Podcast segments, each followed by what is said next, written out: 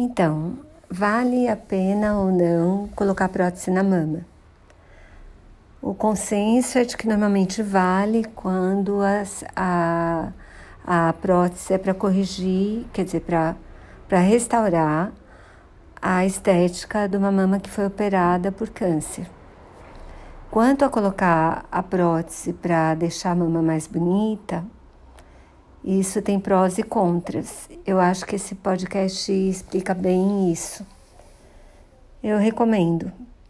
Eu tenho, já fiz avaliação pré-operatória de prótese de meninas de 18, 19 anos que estavam realmente insatisfeitas com a prótese, que provavelmente vão viver 80 anos e não obrigatoriamente o que elas vão sentir quando colocar a prótese vai ser a mesma coisa que elas vão sentir quando tiverem 40, 50, 60 anos.